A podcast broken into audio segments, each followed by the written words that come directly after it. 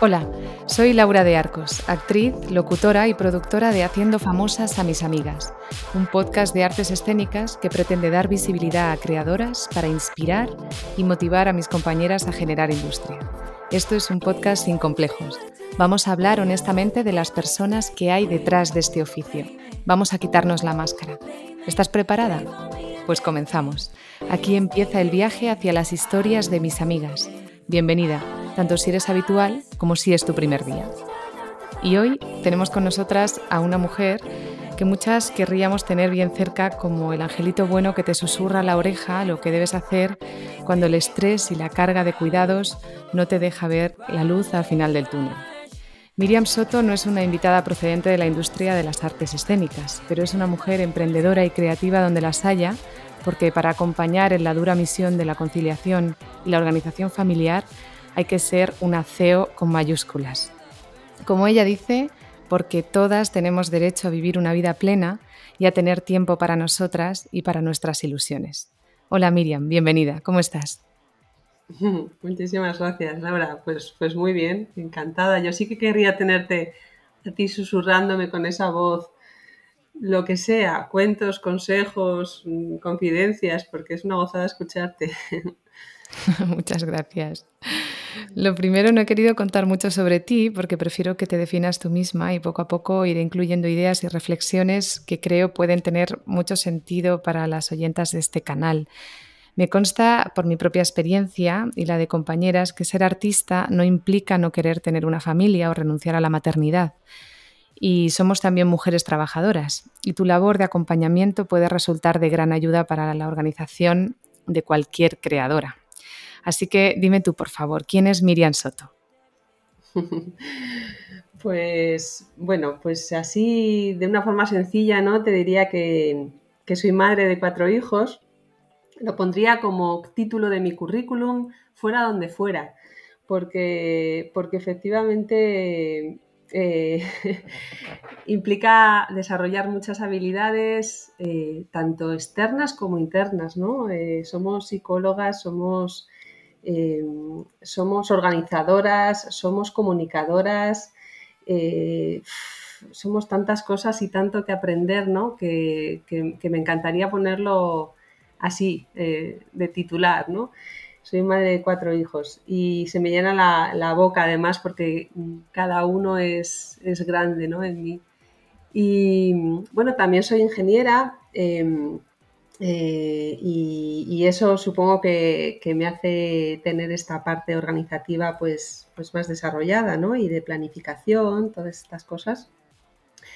Y también soy emprendedora porque, porque mi alma me pedía más, ¿no? Más que, que organizar y ya está hacia adentro, hacia mi trabajo, sino viendo un poquito el, dolor de mi alrededor, que es el, sufrimiento por el agobio del tiempo, pues, pues si yo he podido organizarme eh, con todo esto y la gente me preguntaba, Miriam, pero ¿cómo lo haces? ¿no? ¿Cómo haces para tener tiempo para ti y tener cuatro hijos, ser ingeniera y te encanta el desarrollo personal? ¿Cómo lo haces? Y entonces hubo un, momento que, que, quiso compartirlo y por eso me hice emprendedora. Así que eso sería como como los gorros de fuera, ¿no? Que me, preguntas, pero más allá que, que eso, que, es importante, por dentro no sabría decirte quién soy y fíjate que últimamente me, empieza a preocupar menos quién soy, sino qué tipo de canal de la vida soy. Me siento un canal de, la vida y eso es lo que quiero ser cuando me encuentro a uno por el ascensor o cuando creo un programa para, ayudar con el tiempo, ¿no? Ser, ser el mejor canal de, la vida, la expresión de la vida que, pueda, que pueda ser mientras esté aquí en la Tierra. ¿Y cómo empezó Mujeres y Madres Organizadas, tu proyecto de emprendimiento? Pues fíjate, em, ahora es cuando veo cómo empezó, ¿no? En su momento ni, ni, lo intuía. Mira, cuando los... Yo tengo cuatro, el, primero uno, luego mellizos y luego otro, ¿no? Entonces, cuando tuve los mellizos, cogí jornada reducida Y eh, es un engaño este de la jornada porque en realidad es hacer lo mismo en menos tiempo. Así que además estaba muy cansada, muy cansada porque, bueno, pues eso, tener dos bebés por la noche y otro niño de dos años em, hacía que la, que, bueno, la energía con la que llegaba al trabajo pues fuera, fuera menor, ¿no? Tenía puesta mucha energía, mucha alma y mucha mente en, mis hijos y, eh, pero bueno, llegaba al trabajo y, es lo que nos pasa, ¿no? Que la realidad está ahí y hay que sacar las cosas, ¿no? Entonces empecé a, leer sobre productividad y aprender sobre productividad personal y sobre gestión eficaz del tiempo y empecé a aplicarlo en el trabajo, ¿no? Y vi que eso funcionaba y, que, y que, bueno, yo iba avanzando iba realmente haciendo las cosas en menos tiempo, eh, con menos estrés, em, con lo cual me hacía, cuando había que abordar un, problema en el trabajo, estar de otra forma, porque, bueno, pues con todo el foco puesto en ese problema o al revés, en esa oportunidad. Y, me dio muy buen resultado. Y, dije, bueno, pues sí, en casa, eh, en casa tenía el taller desde que me levantaba la organización. Eh, pero bueno, las cosas las puedes hacer por intuición, que bueno, no, a veces funciona, pero cuanto más sepas, mejor. Es que lo, es, eso lo he experimentado en, muchas áreas de mi vida, ¿no? Em, tener el conocimiento y luego filtrarlo y aterrizarlo en tu realidad. Y eso es lo que, eso es lo que hice, ¿no? Eh, me acuerdo cuando esto empezó con una libreta al lado del frigorífico, fíjate, diciendo, en vez de decir, em, ya me acordaré de comprar patatas cuando vaya a la compra, en cuanto vea que faltan patatas, porque estoy pelando la última, lo apunto y lo descargo de mi cabeza. Ese pequeño mm, eh, detalle, experimento, em, fue tan potente ver cómo mm, sacando de la cabeza tienes un alivio grande que dije, uff, esto, esto también va a funcionar en casa. Así que también, pues esas herramientas las empecé a, a estudiar y, a contrastar y a aplicar en casa y a filtrar por lo que es la realidad de madre, porque yo he oído mujeres que dicen, sí, esto de la productividad que parece para, para mujeres extraterrestres, porque es que nosotras tenemos interrupciones, nosotras a veces no dormimos por la noche, mm, hay miles de cosas que no puedes controlar y que, te interrumpen y claro, aplicar la teoría así es imposible, me frustro, ¿no? Bueno, pues yo, yo he hecho eso mm, aterrizándolo a la realidad de madre y, dije, bueno, pues si esto lo tengo para mí, viendo tanto dolor fuera, tanto dolores, que no hay un día que no escuche la frase no me da la vida. Y pienso, qué triste que no te dé la vida, ¿no? Sea, tenemos una vida, ¿cómo, cómo no te va a dar? ¿Cómo es una sensación de angustia que, siento por dentro cuando oigo eso? Me da tanta pena que, yo creo que, que todas las personas merecemos que la vida nos dé y si me apuras las madres por empatía más. bueno, eso es, eso, eso es algo muy personal, ¿no? Es, es, bueno, pues yo lo soy, desde ahí, desde esa realidad es donde, desde donde creo que puedo compartir más. Lo que pasa es que lo que enseño le sirve a hombres, mujeres, con hijos, sin hijos, mayores, más jóvenes, o sea, es, es lo mismo, ¿no? Pero yo lo comparto desde la realidad de Madrid. También indicas como en tu, en tu espacio web, ¿no? Dices, la productividad personal es un campo rico y estimulante que he disfrutado mucho estudiando, pero enseguida me di cuenta que es difícil llevarlo a la práctica sola, y más cuando eres madre. Esto que comentas intuyo que tiene mucho que ver con otorgar autonomía y responsabilidad a las criaturas para poder disfrutar de nuestro espacio personal todos los días en lugar de estar siempre al servicio, ¿no? Y sobre todo cuando em, cumplen una cierta edad y tienen capacidad, incluso ayuda a su desarrollo. Eh, y también me ha hecho reflexionar eh, sobre Artesanía de la Pendra, que es un programa de consultoría para madres que me hizo aprender mucho sobre autonomía versus autoritarismo en mi labor como madre, ¿no? Y quería que me hablaras un poco qué, qué implica para ti no llevarlo a la práctica sola.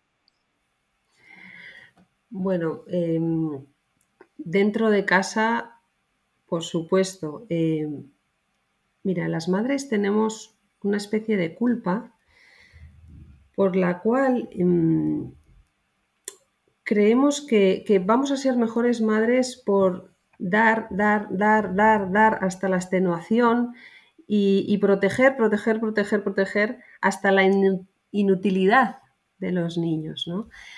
Eh, eso que lo hacemos desde la bondad y desde, la, desde el cariño, desde, desde lo mejor a lo que tenemos dentro, ¿no?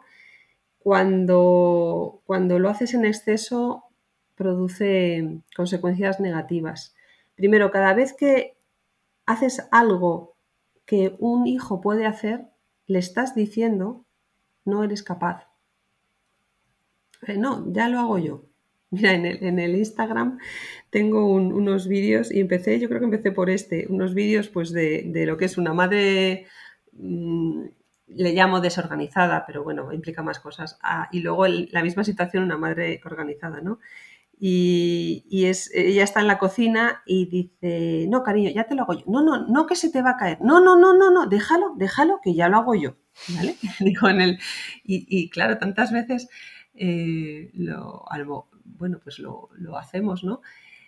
Y fíjate qué diferencia a decirle, ¿cómo, no, cómo, cómo que quién tiene que recoger? Pues mira en el calendario, lo miramos en el calendario, te toca recoger. ¿Cómo que no puedes? Claro que puedes, cariño, claro que puedes. Y eso hay que llevarlo a la práctica, o sea, él tiene que ver que puede. Y la única forma de experimentar que puede es haciendo. A mí me gusta muchísimo la, transformación por la acción. Soy muy fan de esto, ¿no? Y con los hijos igual. No vas a creerte todo lo que pueden hacer hasta que les permites si muchas veces no es poner y poner y poner herramientas, es quitarte tú de en medio, siempre dando unas pautas, ¿no? Porque si no el crío no tiene referencias. Pero, pero es alucinante. ¿Cuántas veces hemos ido, por ejemplo, los que nos gusta la montaña y, hemos dicho, pero, pero este niño, pero ¿cómo es capaz de andar todo esto? Pero fíjate cómo va, pero tal, ¿no? Y, en general, todo, ¿no? desde la propia guardería. ¿Y cómo hace esto en la guardería? Y en casa no lo hace. Y en el colegio que llegan, dejan sus batas, son autónomos con su mochila, cantidad de cosas que en casa no. ¿Por qué? Pues porque no lo permitimos. Eh, entonces, para empezar es reflexionar cuál es mi papel como madre y, a mí me gusta trabajar también mucho en el, programa, lo hacemos, cuáles son nuestras referencias femeninas que a lo mejor llevamos cargas del pasado que no nos corresponden eh, y liberarnos de todo eso y permitir a los hijos ser personas más allá de su rol de hijo o de hija. Y yo creo que cuando les miramos con dignidad como personas y no como mi hijo, mi hija, algo mío, algo pequeño, algo que depende, que depende, que depende de mí, em, la relación cambia, la relación cambia. Entonces, esta casa mm, y todas pues ya pasan a ser una convivencia entre personas con derechos y con obligaciones para que funcione, ¿no?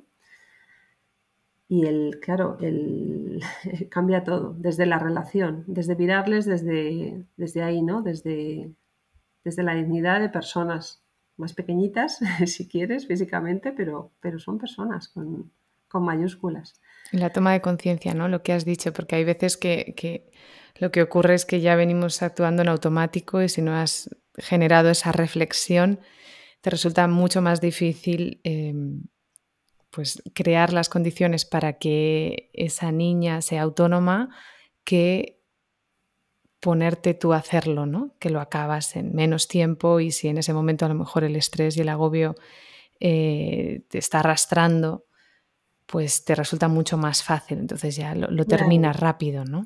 Claro, tienes que eh, ser capaz. Yo, a mí esto me costó mucho pues mi forma de ser, de permitir el error. Mm, y te digo, eh, es muy personal, porque yo también he tenido que aprender a permitirme el error. Mira, yo soy hija mayor de, cuatro hijos, ¿no? Entonces, bueno, pues tengo una proyección grande de, lo que son los, en general los hijos mayores. Tenemos, en general, estamos muy reforzados y en general tenemos bueno, no, solemos tener problemas de autoestima, pero en contra, ya sabes que en un, todo tiene sus dos caras. En contra, yo creo que tenemos una presión muy grande hacia la perfección, ¿no? Entonces, admitir el error eh, a mí me, ha costado mucho tiempo. Si yo no me permito el error, no se lo voy a permitir a mis hijos. Y ese es un problema. ¿vale? Por eso, cuanto más te conoces tú, cuanto más mm, desarrollo personal tienes, cuanto más te enriqueces, y para eso hace falta tiempo, dedicarte un tiempo para ti, vas a ser mejor madre, mejor persona para tus hijos, para tus hijos, para tu pareja, para tus vecinos, para todo el mundo, ¿no? Y eso es lo que, lo que a mí me motiva muchísimo, ¿no? A, ayudar a que las mujeres encuentren ese tiempo para ellas, para desarrollarse interiormente, para enriquecerse, para nutrirse. Van a ser más felices ellas y también las personas que les rodean y en particular los hijos. Este tipo de cosas mm, te, contaría muchas, ¿no? Te, he hablado de algo muy personal, que es el aprender a admitir el error para poder permitirlo en tus hijos y que, ese plato se rompa. Vamos a, concretar, Vamos a permitir que ese plato se rompa. Y cuando se rompa, vamos a gestionar ese error. Entonces estaremos acompañando a tu personita a dos cosas, a, decirle que eres capaz y decirle que, en la acción hay errores y que se pueden remediar. Porque si no le estás transmitiendo tú no puedes y además le estás inculcando miedo. Así que fíjate, me encanta, mira, una de las cosas que más me gusta de este tema es que, es que el taller está en casa. Y es maravilloso. No te tienes que ir al Tíbet a hacerte cosas raras el taller lo tienes en casa. Si aprendes algo, y eso es lo que yo intento enseñar, mm, al día siguiente no, al día siguiente no, cuando acaba la, bueno, pues la sesión, la mentoría, lo que sea, el, vídeo de ese día, el directo, es que ya lo puedes aprender, ya lo puedes aplicar. Y a mí me apasiona eso. ¿Y qué, qué ofrece este programa de 21 días para madres organizadas? ¿En qué consiste? Pues mira, mm, consiste en equilibrar las tres áreas principales de, nuestra vida, ¿no? La personal, esta que te, te comentaba, ¿no? Si yo no mejoro por dentro, es muy difícil que la mejora se vea afuera.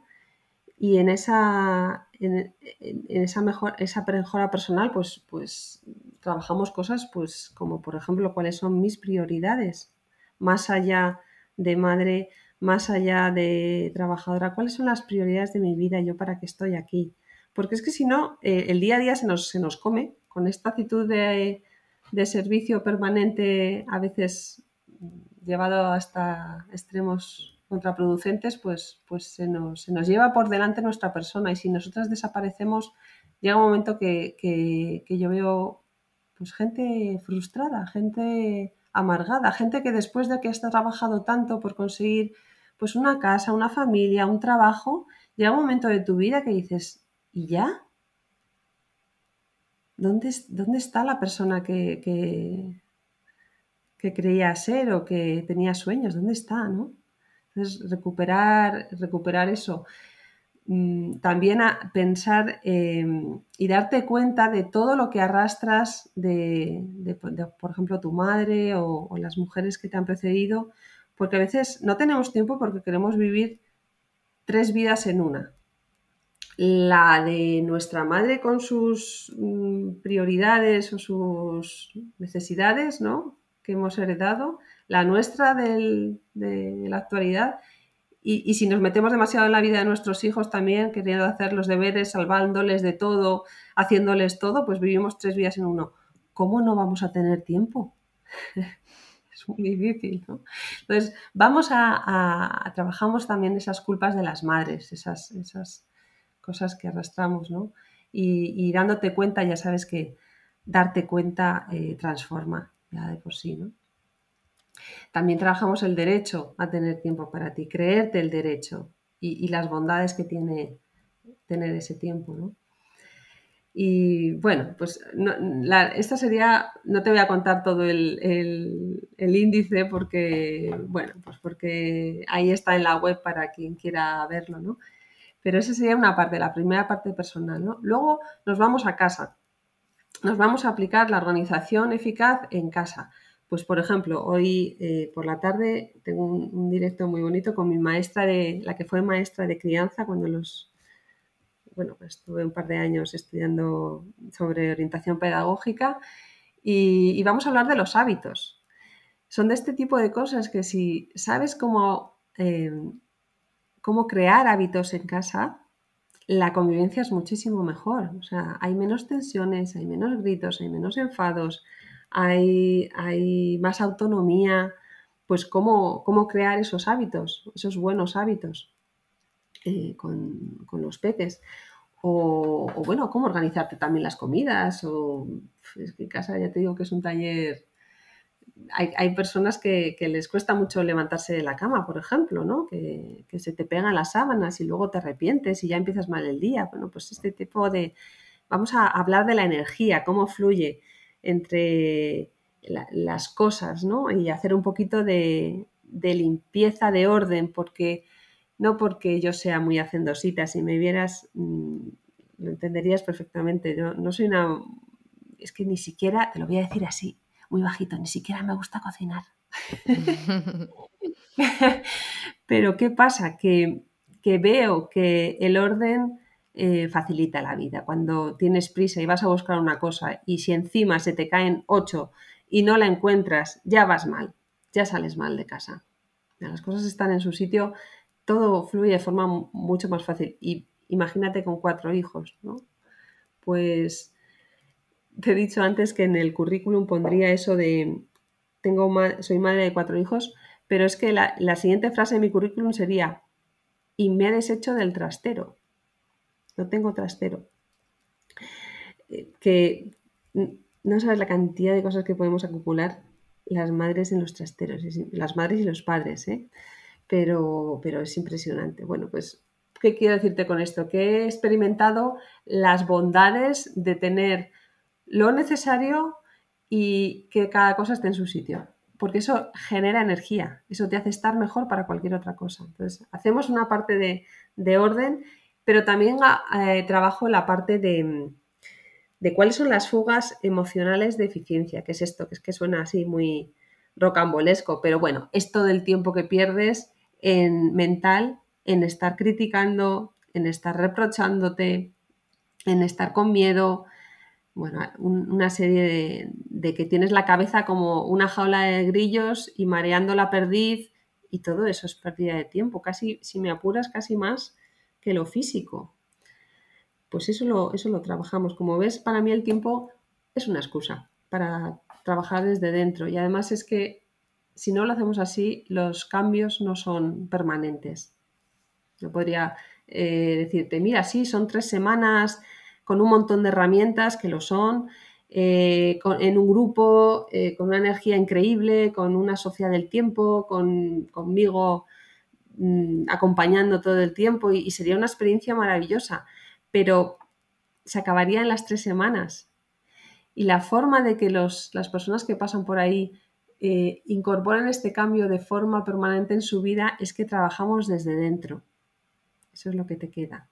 Luego puedes ver cosas por YouTube, herramientas y, aplicaciones de productividad y también las vemos, pero eso lo puedes hacer por ahí y, me parece muy bien que la, gente lo haga ¿no? y que investigue. Pero este es un, programa de transformación interior que se refleja en el exterior.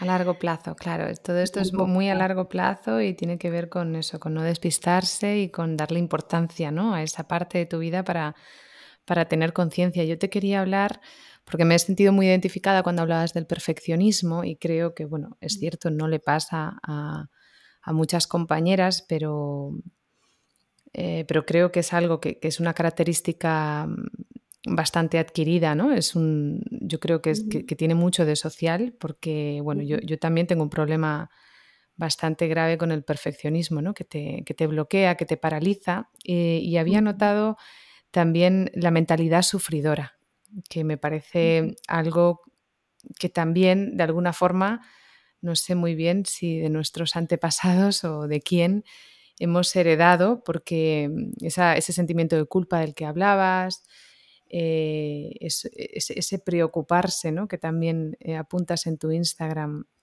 en lugar de ¿no? apuntar la patata y ya olvidarte y demás, eh, te ocupa mucho tiempo, ¿no? Y al final em, esa frase tan linda que, citas de David Allen de ocupar mucho tiempo en preocuparse en lugar de ser eficiente como algo directamente proporcional a la capacidad de relajarse, me parece muy inspiradora y a la vez muy complicada, ¿no? O sea, em, te pongo un ejemplo así concreto ¿no? de mi propia experiencia. Yo tengo mucha conciencia corporal porque empecé a bailar y, a hacer interpretación gestual desde que tengo tres años y desde que soy madre soy incapaz de relajarme. O sea, la, acción de relajarme me cuesta muchísimo, ¿no? Y, toda mi educación y toda mi sabiduría está en el cuerpo, desde que soy muy pequeña, ¿no? Eh, y creo que es por esa, por esa fuerza de, de la sufridora, que además es una palabra que esta etapa de mi vida que he pasado en la Costa Brava tiene más fuerza en catalán para mí, que se llama patidora, de patí. Patí es sufrir, ¿no? Tú eres una patidora. Y, bueno, sí, es una etiqueta un poco, pero a la vez eh, también define como ese rol eh, en el que nos hemos sentido reconocidas, porque parece que la que se esfuerza más, la que derrapa más, la que hace más eh, batch cooking, ¿no? prepara los la que lo hace todo más y sufriendo más, tiene como más valor, ¿no? Entonces, e, e, ¿esto para ti es un, es un challenge, es un reto eh, con las mujeres que has acompañado? Totalmente, totalmente. Eh, hay de todo, ¿no? Hay perfiles más, más perfeccionistas y menos, pero y a mí me toca, mm, por ejemplo, cuando los peques eran muy peques, ¿no? Eh, yo recuerdo una frase de mi padre que, salía no sé a qué hora, con los ojos no sé cómo, y con las tetas de dar de mamar y, tal. Y, mi padre me, me, dijo, eres una madraza, ¿no? Y lo dijo con todo su amor y con todo su aprecio y su reconocimiento y, y, sentir su caricia, ¿no? Su, bueno, pues, pues su reconocimiento, pero, pero mm, es que eso refuerza eh, el sacrificio, ¿no? La expresarnos, expresar nuestra maternidad a través del sacrificio. Y no digo que no podamos dar mucho y que hay veces que hay que levantarse por la noche y que implica un esfuerzo, por supuesto, ¿no? Pero, ¿sabes qué pasa, Laura? Que luego, cuando eh, va pasando esa etapa de crianza intensiva, se nos queda eso, se nos queda esa abnegación. Fíjate qué, palabra más dura también, abnegar, te estás negando, ¿no? A ti misma. Y, te instalas en, el, en eso, en la abnegación y en el sufrimiento. Y, y entonces esa mujer y esa persona que hay dentro de ti va desapareciendo, porque estás siempre permanentemente para otros. Y el único lugar a donde te lleva eso es a la frustración y a la tristeza. Y entonces nos hacemos madres gruñonas y madres regañonas. ¿Y qué pasa? Que es que en el fondo estamos gruñendo y, contra nosotras mismas porque nos hemos dejado perder.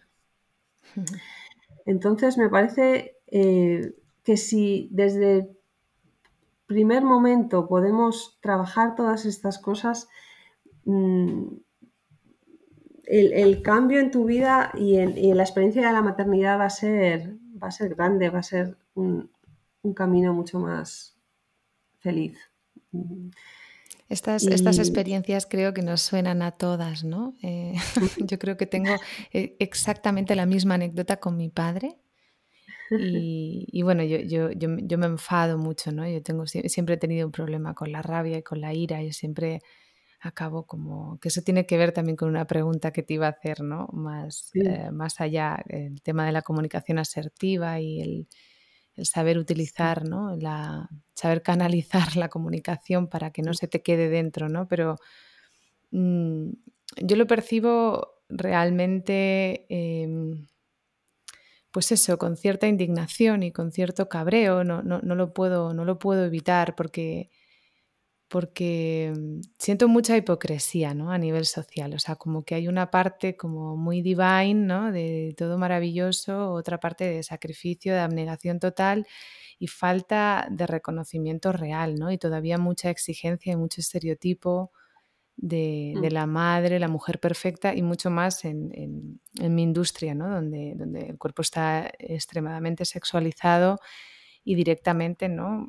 Ya no es algo que te diga yo porque lo siento así y lo percibo así, sino que me lo han dicho directamente. Cuando decidí ser madre y ya no me podía dedicar tantas horas a, estar girando en teatro, montando, desmontando, conduciendo, pasando pues fuera de casa tres días y demás, que intenté probar en, televisión, me lo dijeron claro, me dijeron, si no estás buena, tienes 18 años y tienes un montón de seguidores en Instagram, lo siento mucho, pero por muy buena actriz que seas eh, y por muy buen, sí, por, muy buen papel que me hagas en esta prueba, eh, la productora no te va a querer porque no eres rentable, ¿no? Entonces, claro, ahí hay una parte que siempre, que siempre me genera como mucho cabreo, entonces ya el comentario de mi padre ya me lo tomo fatal. ya no lo puedo canalizar, ya en ese momento saco todos mis sapos y digo, no me digas nada. bueno, sí, eh, mira, eso, es muy, importante y lo trabajamos también y es em, cómo tener paz interior para, para, afrontar todo lo que desde que te levantas por la mañana pasa, ¿no? Desde luego con los peques, también en el trabajo, eh, con las personas que quieres o con tus amigos. Y, y eso, eh, a eso hacía referencia cuando te hablaba de lo de las fugas emocionales de eficiencia, ¿no? Eh, porque, porque un cabreo cuesta, cuesta, emocionalmente tiene un coste y en tiempo también, hasta que lo sueltas, te interrumpe de otras, de otra serie de cosas más agradables, ¿no? Y, y luego también quería apuntar el tema de, la queja, que también veo mucho en los grupos de madres, como al final eh, te reúnes y lo que haces es quejarte y quejarte y quejarte y quejarte y a ver y, a ver quién es más desgraciada, en el sentido de, pues anda, que yo no sé qué, ah, no, no, pues yo no sé cuántos, en el, a ver quién gana de más, mm, de, de quién sufre más, ¿No te ha pasado esto? Que dices, yo no quiero estar en esta conversación, yo no voy a luchar contigo por ser desgraciada. Si yo hoy he tenido una buena experiencia con mis hijos en, lo que sea, o una buena experiencia personal, o hoy me siento em, pues una persona con, rica por dentro y me siento feliz, o lo pongo encima de la mesa y lo comparto. Que parece que nos da vergüenza compartir eso, como si estuviera mal. Porque Mm, para, ser digna tienes que sufrir. Esto, esto, es, un, esto es un error, te, lleva a eso, a competir por, por quién es más desgraciada o quién se ha esforzado más o quién este tipo de cosas, ¿no? Entonces yo hace ya, eso ya hace mucho tiempo que no, que lo veo cuando empieza y digo, no entro competir. Puedo escuchar, puedo entender y puedo acompañar, pero no entro a competir con nadie de a ver quién es más desgraciada. Ni tampoco el otro, ¿eh? A ver quién es más feliz. Pero bueno, pues esto es algo que, tienes que aprender a, identificar y, si no te gusta, pues, pues frenarlo, claro. para eso, para eso te tienes que trabajar por dentro, no hay, no hay otra. No te viene la ciencia infusa de que de repente te levantes y empiezas a, darte cuenta de cosas sin, sin haber hecho un trabajo personal, ¿no? Miriam, hay un cómic que me gusta mucho de Emma Clit, que es una joven de 36 años francesa, que refleja los roles que adoptamos en casa cuando hay figura de padre, madre y niños. Y este tema daría para un podcast completo, pero sin extendernos demasiado, me gustaría saber tu opinión sobre esta idea que plantea Emma Clit. Ella explica con sus viñetas que planificar y organizar las tareas del hogar es un trabajo a tiempo completo. Y esto sin meternos en otras áreas de nuestra vida. ¿no? Eh, es como el que coordina en una empresa y deja de, poder formar parte de la ejecución del proyecto. Y como mujer ingeniera entiendo mm, que la estadística te ha hecho vivir en un mundo de hombres. ¿Qué piensas sobre esta forma de organizarnos? Bueno, fíjate, yo no estoy de acuerdo con que tenga que ser a tiempo completo, porque tenemos que dejarnos espacio para, para soltar espacios libres de, organización. Y fíjate que yo enseño organización ¿eh? y enseño planificación y, creo que es una buena herramienta precisamente, precisamente para tener espacios donde no tengas que preocuparte y estar permanentemente pensando, tengo que comprar, tengo es el botón de la bata se ha roto, eh, viene el fontanero, mm, tengo que comprar no sé qué, ¿vale? O sea, soltar esa, esa, aprender a hacerlo y hacerlo bien para que ocupe una parte de ti, de tu mente y de tu alma y de tu tiempo, pero que haya tiempos donde disfrutes de lo que más te guste, pues si es bailar, bailar, si es hacer zumba, si es pintar, lo que sea. Mm, y que ahí no tengas que ser el, pues no sé, ese ordenador, ¿no? Permanente. Y, también dejar que otros lo sean, ¿no? Que cada uno sea responsable de su área Mm, tanto los hijos como la pareja, porque si no estamos en, una pescadilla que se mueve la cola. Pues en ese sentido, ahora, para llegar ahí hay que aprender a, hacerlo bien, a planificar bien, porque si no lo haces de forma eficiente, pues no, no vas a poder tener esos espacios de disfrutar. Por ejemplo, yo eh, hay una cosa que me gusta mucho que son que enseñamos también que son los ratitos 100%. Cuando tú tienes el día organizado, no es que a mí me guste la organización por, por la rigidez, me gusta porque sé que si ese rato es para jugar, no tengo que estar pensando en poner la lavadora, o no tengo que estar pensando en la compra, o no tengo que estar pensando en el informe de mañana, en la reunión, en la charla. Ese rato sea el que sea, aunque sean siete minutos, estoy totalmente enfocada a estar con mi hijo construyendo un Lego. Y eso es maravilloso porque mm, yo, yo esto lo tengo, mm, vamos, es como una experiencia personal, pero los momentos de mi vida en los que he disfrutado mucho de algo, seguro, seguro, seguro que estaba al 100%. Vamos, te podría poner varios ejemplos, ¿no? Pero Quiero decir, la atención plena, el foco, la concentración, si quieres, o el estar presente, es la base, no lo digo yo, lo dice gente muchísimo más allá que yo durante varios siglos, es la base de, disfrutar intensamente esos momentos. Entonces, bueno, pues desde ahí es donde, desde donde lo, me gusta trabajarlo a mí, Laura. ¿Quiénes son tus referentes, Miriam, en esta cuestión de organización y productividad? Con salud, con salud. A mí me gusta añadirle productividad con salud, porque yo también soy una friki del mundo de la productividad, me encanta y investigo. Ahora estoy probando el Ballet Journal, este, creo que es holandés, ¿no? Eh, y, me gusta mucho, pero hay veces que, bueno, quizá también mi desconocimiento o que no soy especialista en el, en el tema, me ha llevado un poco a probar muchísimas metodologías y que las propias metodologías supongan un factor de estrés eh, por no saber cómo cerrar, ¿no? decir, bueno, decido esta, voy a por ello, ¿no? Pongo foco en esta y, apuesto, ¿no?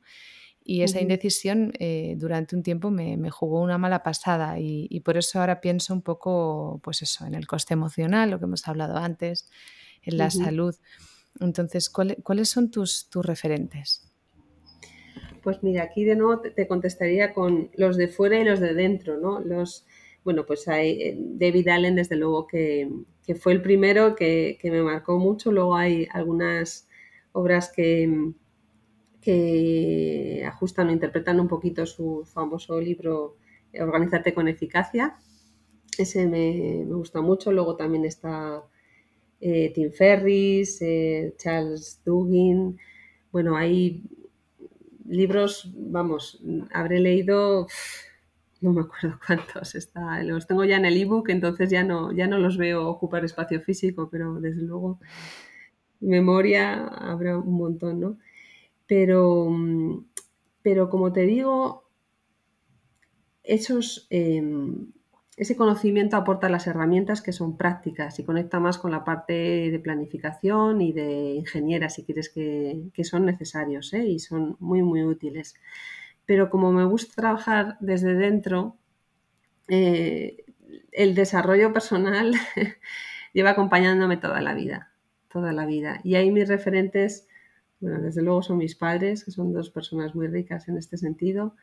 Em, es el mundo del tiempo libre también, pues grandes, digo de pequeña, ¿no? Pues cómo, cómo, el desarrollo personal ha entrado en mi vida desde muy joven y, y bueno, y, son tantos años, es que ya tengo 46 casi que no. Pero bueno, en cuanto a desarrollo personal, me, de los conocidos, pues me gusta Sergio Fernández, me gusta eh, Ángel María Herrera, eh, me gusta eh, Josepe, no sabes, no sé si sabes quién es de comunicación. Sí. muy bueno también. José, que, que, teníais un directo, ¿no? Te iba a preguntar también, ¿estos directos eh, se quedan colgados en tu, en tu cuenta de Instagram? ¿Se pueden ver, mm, por así decirlo, en diferido? Mira, eh, la semana pasada hice uno con Miguel Barco, que fue sobre comunicación eficaz y, asertiva en casa y en el trabajo, y la idea era dejarlo colgado porque fue además un, directazo, fue este Miguel es bueno, es un crack de la comunicación, lleva un montón de años trabajando en, también en cine, mm, es coach, es eh, mentor, mm, eh, ha trabajado en radio, en todo lo que tiene que ver con la palabra, es muy bueno. Y quería haberlo dejado, pero al final le di, tenía las gafas puestas en la cabeza y le di al botón que no había que darle, con lo cual no se grabó. ¿vale? Eh, es una pena, pero por ejemplo hoy tengo uno con, para hablar de hábitos, cómo crear esos hábitos que te ayuden en casa, con los peques y no tan peques, con, Martina, mi, profesora de crianza, y ese sí que lo voy a dejar grabando, ese me pondré bien las gafas para darle el botón correctamente y ese se quedará en el Instagram. Y en la semana que viene tengo uno de... Eh, con una persona que nos va, que también va a ser profesora, porque estos directos son con profesores de colaboradores del programa Madres Organizadas. Y, va a ser Yolanda Herrero, que ha escrito un libro que se llama Concilia o Revienta. Entonces vamos a ver toda esa parte de, mindfulness, del foco de la atención plena. Eh, y ese también lo dejaré en el Instagram.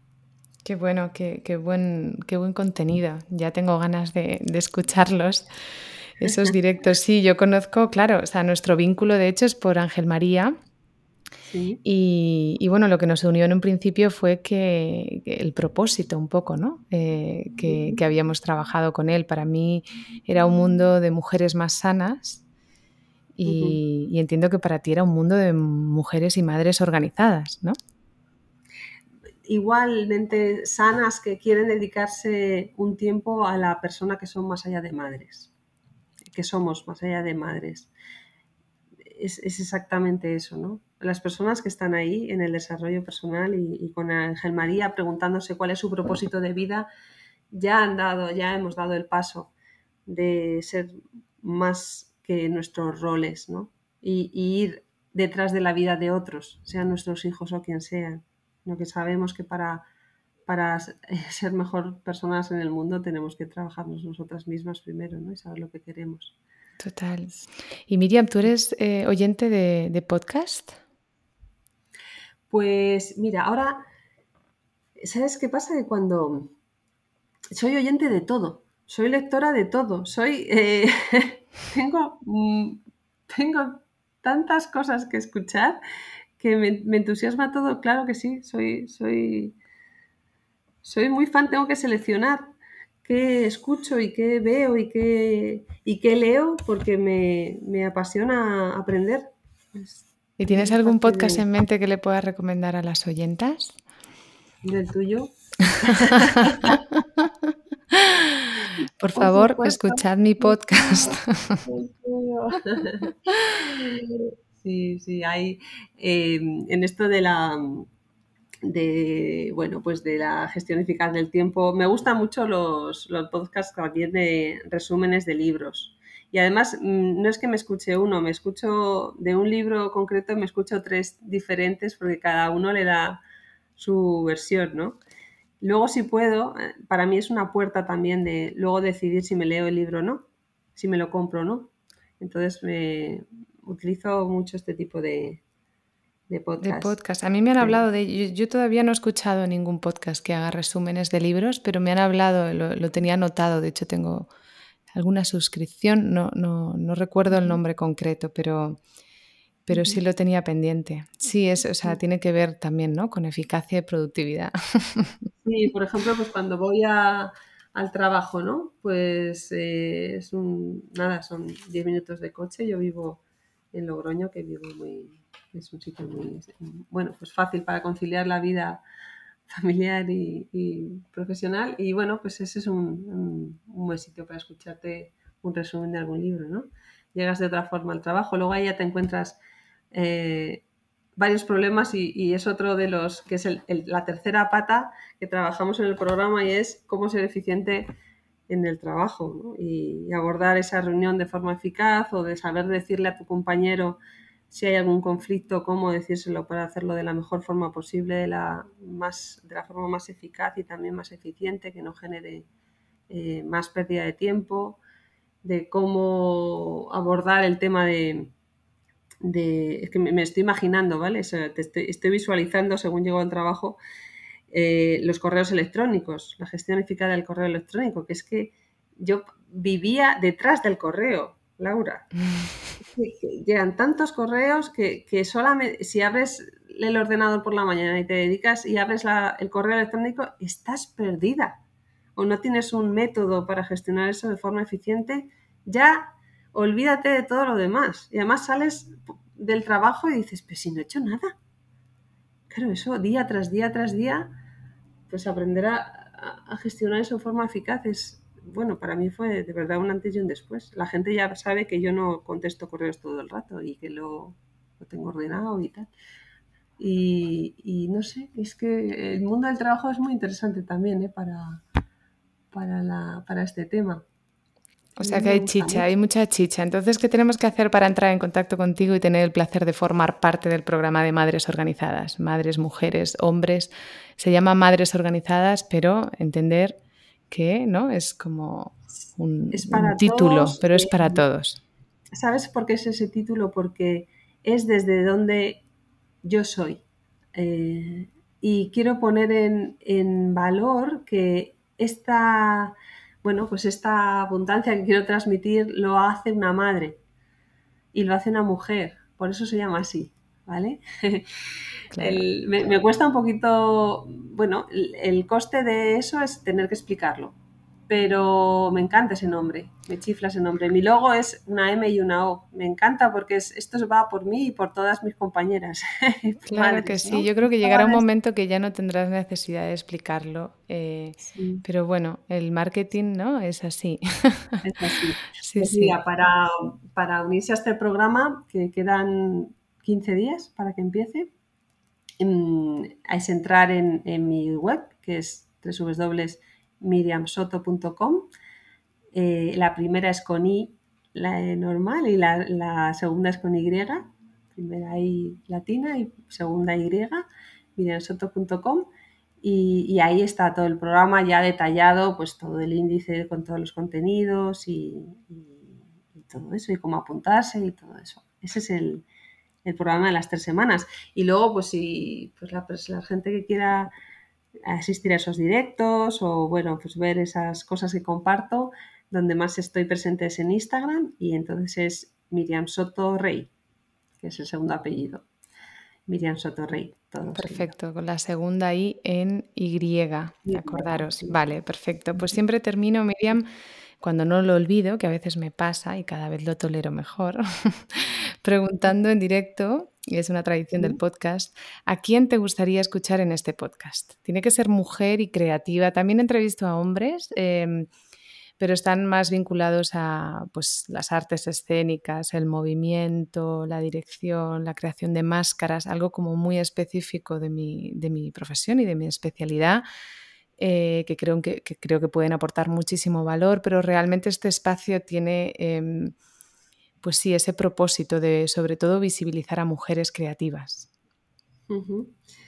Pues mira, a mí me, gustan mucho, más allá de los renombres, las historias personales, ¿no? Entonces me parecería muy, muy interesante eh, escuchar a alguna mujer que haya llegado al límite del estrés en su vida, ¿no? A que a que mm, ya no pueda más con todas las cosas que, tiene que hacer, que, bueno, pues al nivel al que fuera, ¿no? Y hubiera un momento en su vida que dijera, basta, basta. Es muy difícil, o sea, mm, como va poco a poco comiéndote todo, pues vas como, y cada vez puedes más y cada vez puedes más. Bueno, pues una mujer que haya dicho, hasta aquí, se acabó Estoy perdiendo la vida.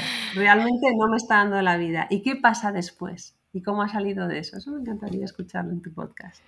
Pues bueno, yo creo que ya hay alguna. Lo que pasa es que no centramos la conversación en ello, pero hay alguna mujer ya entrevistada y se me ocurre mi abuela, pero falleció en el 2008, pero ella fue una mujer que creo que dijo, hasta aquí y lo dijo con 81 años además, fue bastante valiente.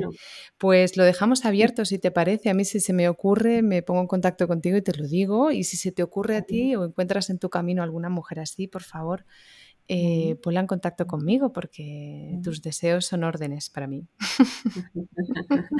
me gustó muchísimo uno que hiciste a, no me acuerdo si era tu tía o tu madrina sí, ambas cosas, ambas cosas. Una mujer mayor, eh, es que me encantó ese, ese capítulo, no sé cómo lo, llamas, capítulo o cómo, pero esa, no sabía cuál decirte de los dos, si, esta experiencia de estrés o esas, esas mujeres sabias mayores, ¿no? Que, te transmiten eh, esa paz y, y te y esa visión a largo plazo y mucho más serena de la vida, ¿no? Va, eso a mí me, me encanta, me encanta escuchar. Me, gustó muchísimo ese capítulo. Son oráculos, sí, son oráculos. Un besito a la tita Mila, sí, es mi tía y mi madrina y una mujer a la que quiero muchísimo y, y ella estaba muy contenta de estar en el podcast y la verdad es que es un episodio también muy especial para mí. Pues nada, Miriam, hasta aquí el programa, el programa de hoy. Agradecerte profundamente tu tiempo y que nos hayas eh, dedicado este espacio. Y a vosotras, como siempre, gracias por escuchar, gracias por suscribirte y si te ha gustado y crees que puede inspirar a alguna compañera, por favor comparte. Entre todas podemos generar industria sana, de calidad y con dignidad. La cultura nos une y hasta el próximo capítulo. ¿Quieres decir alguna cosa, Miriam, para despedirte? Pues que muchísimas gracias, Laura, que ha sido, ha sido un placer. A mí me enamora la palabra y cuando está bien dicha por fuera y desde la riqueza tuya interior, pues, pues me lleva muchísimo más. Así que ha sido un, verdadero placer estar aquí, estar contigo. Qué bien, muchísimas gracias. Mucho éxito con, con, este programa y con este acompañamiento tan importante y tan necesario al que estás dedicando ahora mismo tu, tu, tu vida profesional. Muchas gracias. Un abrazo. Un abrazo grande. Chao.